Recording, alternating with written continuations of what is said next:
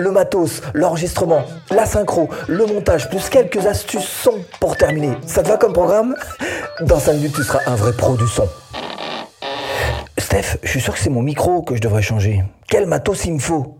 Et bien sûr, déjà, c'est vrai que dans un premier temps, il va te falloir un micro, hein. et, pas n'importe quel micro, tant qu'à faire. Alors, il y en a des plus ou moins chers. Bien souvent, c'est pas forcément d'ailleurs les plus chers qui sont les meilleurs. D'abord, les micros cardioïdes. Ça, c'est un microcardioïde. Alors celui-ci ou un autre, qu'importe, mais celui-ci a quand même quelques petits atouts. Les microcardioïdes, c'est plutôt en général si t'es en intérieur ou si t'es dans une position fixe, comme là, voilà, il bouge pas, il, il va pas bouger pendant tout l'enregistrement, donc ça c'est plutôt bien. Et puis t'as un petit bouton là. T'as un petit bouton là? Ah bah ça c'est génial parce que ça te permet de faire différents, te mettre dans différentes configurations d'enregistrement. Par exemple, là, bah, il n'enregistre que cette partie-là, voilà, sans prendre tout le reste. Ou alors si tu es en face à face, tu vas pouvoir mettre deux personnes, encore une fois en mettant un petit bouton, hein, et voilà. Ou alors te mettre en stéréo, il va prendre qu'ici et pas le reste, ou alors carrément prendre tout le tour. Bref, il a différentes configurations et euh, bah, c'est plutôt un atout. Deuxième type de micro, c'est ce qu'on appelle les micro-cravates. Ça, les micro-cravates. Ah, c'est un petit, petit, truc machin avec la petite pince là pour accrocher le machin. Voilà, bah, ça c'est très bien pour l'extérieur par exemple. Hein. Ou alors en interview, chacun son micro-cravate et vous allez vous en sortir. Alors, celui-ci il a un fil. Mais il y en a des aussi des sans fil, hein. qu'importe, pas très grave. Ça vaut de voir, en tous les cas, ça fait du très très bon, du très très bon son. Troisième type de micro, ce sont ce qu'on appelle les micros perches. Vous savez, c'est les. Alors, j'en ai un quelque part, j'ai pas réussi à mettre la main dessus. c'est les longs micros comme ça, voilà, euh, très très longs. Hein. Alors, en général, ceux-là, on les prend puis on les met juste à la limite du champ, voilà, hors champ du caméra, hop, à la limite, voilà, tout près, tout près. Voilà, je vous montre un petit peu, hein et puis on vise la bouche, voilà, pour euh, sniper un petit peu le, le son qui sort de la bouche. Ça aussi c'est excellent. Alors bien évidemment, en général, ça peut se mettre aussi d'ailleurs directement sur les caméras, et puis euh, fatalement ça va viser euh, la bouche.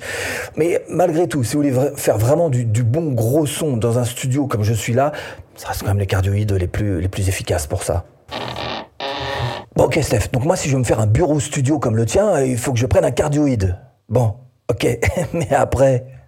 Bon, bah après, il te faut une bonne prise de son, hein, parce que si tu te loues au moment de la prise de son, tu vas chercher à rattraper un truc qui sera de toute façon bancal. C'est très compliqué de rattraper une prise de son qui a été ratée. Donc, il faut vraiment que tu focalises là-dessus et que tu fasses attention à faire quelque chose au minimum de propre. Alors d'abord, il faut absolument que tu vérifies tes niveaux, hein, que tu regardes tes vumettes. Tu vois que ça, bouge hein, quand, tu parles. Eh ben, il faut absolument que tu fasses une prise pour rien, voilà, pour regarder un petit peu si tes niveaux sont bons. Parce que surtout en numérique, quand on sature, quand on passe un petit peu le niveau, qu'on enregistre fort, ça, ça, fait ce bruit numérique qui est vraiment très désagréable. Et là, pour le coup, bah, ta prise son, elle est complètement ratée. Donc, il vaut mieux faire un petit test juste avant d'enregistrer pour voir si ou non les volumes sont bons. Deuxième cas possible, tu enregistres l'image d'un côté et le son de l'autre. Ça arrive de temps en temps, par exemple, si tu as un smartphone, une webcam ou même un DSLR qui enregistre l'image et que tu as un petit dictaphone, voilà, mis là, sur le, qui t'enregistre. Par contre, c'est pas relié, je sais pas synchro les deux. Hein. Donc, à un moment, il va falloir synchroniser tout ça. Alors, ce sera au niveau du montage que tu pourras le faire et pour ça, il faut que tu te donnes un petit guide. On voit souvent ça dans le cinéma, les gars, avec les claps là. Clap, première. Bah voilà, bah, tu fais la même chose, tu t'embêtes pas. Alors, tu peux faire ça avec les mains, hein, comme ça si tu veux, mais c'est quand même plus précis avec. Moi, j'utilise le smartphone pour le faire. Hein. Tu mets le smartphone à côté du micro, voilà, comme ça. Hop, tu fermes et tu fais.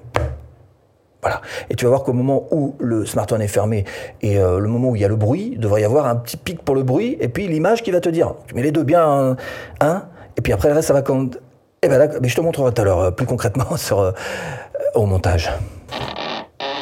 Et le casque ben, Le casque, ça. Hein, tu t'en sers ou pas? Ah bah oui, ça sert. Hein. Surtout si tu es en extérieur. En extérieur, ça vaut le coup de faire une prise zéro, donc t'envoies pour rien, et puis t'écoutes bien ce qui se passe autour, parce que quelquefois, encore une fois, il peut y avoir des sons parasites que tu n'aurais même pas entendus parce que tu es obnubilé par...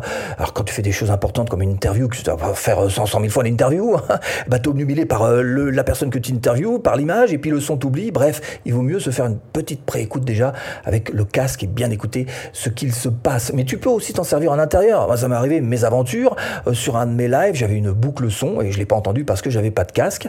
Bah maintenant, je mets systématiquement un casque pour savoir si euh, ce que les spectateurs entendent, bah, c'est quelque chose de, correct ou pas. Donc oui, effectivement, un casque, ça te sert pour tout ça, mais ça te sert aussi et surtout à avoir une écoute plus précise.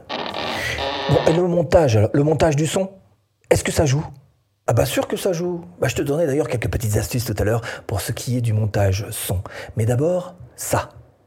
Alors resynchro ou pas? Bah justement, je t'avais dit que je te montrerais, donc c'est ce que je vais faire tout de suite sur ma timeline, donc sur ma piste de montage, et tu vas voir que je vais juste m'amuser donc à synchroniser euh, ce petit pic audio qu'on a entendu, qui correspondait à la fermeture du smartphone, et puis l'image exacte de la fermeture du smartphone. Et à partir du, du moment où ces deux-là sont euh, bel et bien donc euh, en parfaite synchro, eh ben, tout le reste ça ne bougera pas. Normalement, ça bouge pas. Si ça bouge, si après ça marche plus au niveau des lèvres et tout, c'est qu'il y a un petit problème quelque part euh, dans ton logiciel. En tous les cas, ce qu'il y a de sûr, c'est que normalement ça ne bouge pas et que ce type de clap, tu dois le faire à chaque nouvelle prise que tu fais ton jour d'enregistrement. Alors quelle source? Qu'est-ce que tu pourrais bien mettre comme son audio à l'intérieur de tes montages pour que ça fasse un petit peu plus, un petit peu plus pro? D'abord, tu peux te servir dans ton YouTube Studio. Tu sais que tu as un endroit spécial pour la musique, donc à cet et même les bruitages d'ailleurs. Donc à cet endroit-là, tu as un véritable stock où tu es sûr d'ailleurs de ne pas avoir de problème de droit d'auteur avec tout ce qui, t'est proposé là. Moi, j'utilise trois sources pour tout te dire. La première, effectivement, de temps en temps YouTube Studio, bah, de moins en moins, mais bon, j'ai aussi deux autres sources. Celle-ci, qui n'est autre que Envato Elements et qui te permet de choisir donc là encore tout un tas de musique, tout un tas de bruitage. Et euh, alors là par contre c'est vrai que ça a un prix, il faut, faut, acheter euh, la, cotisation si tu veux en quelque sorte. Mais bon, au bout du compte, tu es sûr et tu es tranquille, t'as pas de problème de droit d'auteur. Et puis troisième source que j'utilise, c'est un petit logiciel qui s'appelle Big Audio, qui lui, euh, bah, tu le payes une fois pour toutes, comme ça tu es tranquille. Alors si ça t'intéresse, je te mettrai là-dessous le lien. Et donc à partir de ça, tu as une véritable bibliothèque sonore qui est à ta disposition et encore une fois qui fonctionne très très bien pour faire en sorte que tu puisses faire monter un petit le niveau et Dieu sait que le son, ça fait monter facilement, sans trop d'efforts, le niveau de ces vidéos YouTube. Euh, tiens, puisqu'on est dans le montage, t'aurais pas quelques astuces? Allez, te plaît. Ok, alors je vais te proposer quelques petites astuces montage. Hein. Alors pour bien te situer les choses, d'abord, il faut que tu comprennes qu'en gros, tu as trois sources pour ce qui est du montage son. Tu peux mettre bah, d'abord ta voix, évidemment, hein, mettre de la musique, ok. Et puis la troisième, c'est tout ce qui est bruitage, effet sonore, ça peut être euh, ambiance, pourquoi pas. Alors peut-être que tu as envie d'avoir une bonne grosse voix ça passe pas forcément que par le micro. Ah bah non, mauvaise nouvelle, il va falloir que tu rajoutes dessus des, ça peut être pas des effets spéciaux, mais bon, voilà, un traitement de voix, c'est comme ça que ça s'appelle. Alors traitement de voix, qu'est-ce que ça veut dire? Ça veut dire avoir un, un, rack, alors soit physique, soit numérique. En ce qui me concerne, j'ai un rack physique, il est là derrière, hein, il est caché derrière, et donc ça fait qu'à chaque fois que mon, je, qui sort quelque chose dans mon micro, il rentre dans ce rack, et à l'intérieur, tu as tout ce qui va bien pour régler ta voix. Alors, le DSR, euh, le limiteur, le compresseur, les paramétriques, euh, enfin, voilà, voilà, la évidemment, euh, limiteur, enfin, il y a tout ce qu'il faut. C'est des racks qui sont faits exprès. Et donc, à la sortie du truc, tu as, une voix qui est juste, tu dis, ah, c'est moi ça? Voilà. Bon, donc ça, ça existe physiquement, mais ça existe aussi de manière numérique. C'est-à-dire que tu peux trouver des, des, petits, des petits effets. Alors, ça dépend, évidemment, il faut avoir le, logiciel qui accepte ce type d'effet-là. Hein. Mais si tu arrives à en trouver un, et ça te fera le traitement en direct. Alors l'avantage du numérique par rapport au physique, c'est que euh, tu vas pouvoir régler euh, en direct et donc euh, si tu fais une erreur dans le réglage, mais c'est pas tu peux le refaire, hein, on est d'accord. L'inconvénient, c'est que ça va te prendre un petit peu de la ressource sur l'ordinateur, c'est-à-dire que ça va faire tirer un petit peu, ça tire un peu sur l'ordinateur. Alors que l'avantage du physique, ce que j'ai là, c'est que l'inconvénient évidemment, c'est que si tu te plantes sur le réglage, bah voilà, c'est planté, point. Mais bon, en général, on se plante pas. En tous les cas, on fait attention à pas se planter, ou on fait des essais avant. Et puis l'avantage, c'est que c'est déjà traité, c'est-à-dire que dès que ça rentre dans ton appareil euh, photo, dans ton, dans ton smartphone ou quoi, le son est déjà traité. Donc là, effectivement, au niveau du montage, ça va beaucoup plus vite. À tous les niveaux, ça va beaucoup plus vite. Et puis l'appareil qui est là derrière, ça, c'est le genre d'appareil, tu en as pour, euh, je sais pas, 10, 15 ans, 20 ans. Dans 20 ans, euh, on fera pas mieux que ce qu'il y a aujourd'hui actuellement. Le dernier, il m'a fait au moins 20 ans. Hein, et j'ai acheté celui-ci pour faire plaisir, mais sinon, j'avais pas besoin. Donc encore une fois, c'est un véritable investissement. Et, c'est ça qui fait la vraie différence entre un micro normal et, et, une voix un petit peu plus euh, radio, on va dire. Deuxième astuce, il faut que tu saches choisir tes effets sonores, tes bruitages. On fait pas la même chose avec un bruitage qu'avec un effet sonore. Avec un bruitage, bien souvent, je sais pas, un boom, un impact, un, whoosh, bah, avec ça, on vient renforcer quelque chose. Alors qu'avec euh, des ambiances sonores, on vient plutôt suggérer quelque chose, une ambiance de restaurant par exemple, si, si les personnes sont dans, un restaurant. Donc on fait pas la même chose avec des bruitages qu'avec des ambiances sonores, mais ce sont euh, deux choses qui sont importantes que tu peux ajouter effectivement à ton montage. Alors ça va te faire un montage qui sera plus long à faire, on est d'accord, mais ça va vraiment ajouter une, une vraie valeur ajoutée à ce que tu auras à faire. Eh bien faire du son, c'est ça. Hein, c'est avoir une bonne grosse voix bien traitée, c'est avoir euh, des ambiances avec euh, des bruitages, et c'est aussi avoir de la zik. Et pour la zik, en gros, il y a deux manières de traiter la zik pour faire très très simple. Soit tu veux faire un passage fort dans ta vidéo quelque part, auquel cas tu vas prendre une bonne grosse musique et que tu vas l'envoyer en même temps que le tout premier plan de cette séquence forte que tu cherches à créer. Soit au contraire, tu vas chercher, grâce à la zik, à amener une nouvelle ambiance dans ta vidéo.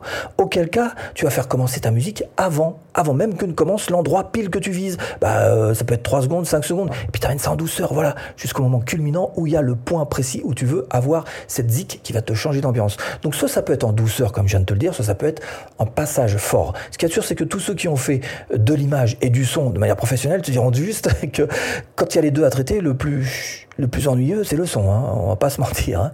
Évidemment, pour tes vidéos YouTube, on est d'accord que c'est pas le son qui va faire que ça va carrément exploser ta, ta, vidéo. Il y a encore beaucoup de choses à apprendre. Et pour le reste, eh bien, ce que je te propose, c'est tout simplement de cliquer là. Formation offerte. À tout de suite, si tu cliques.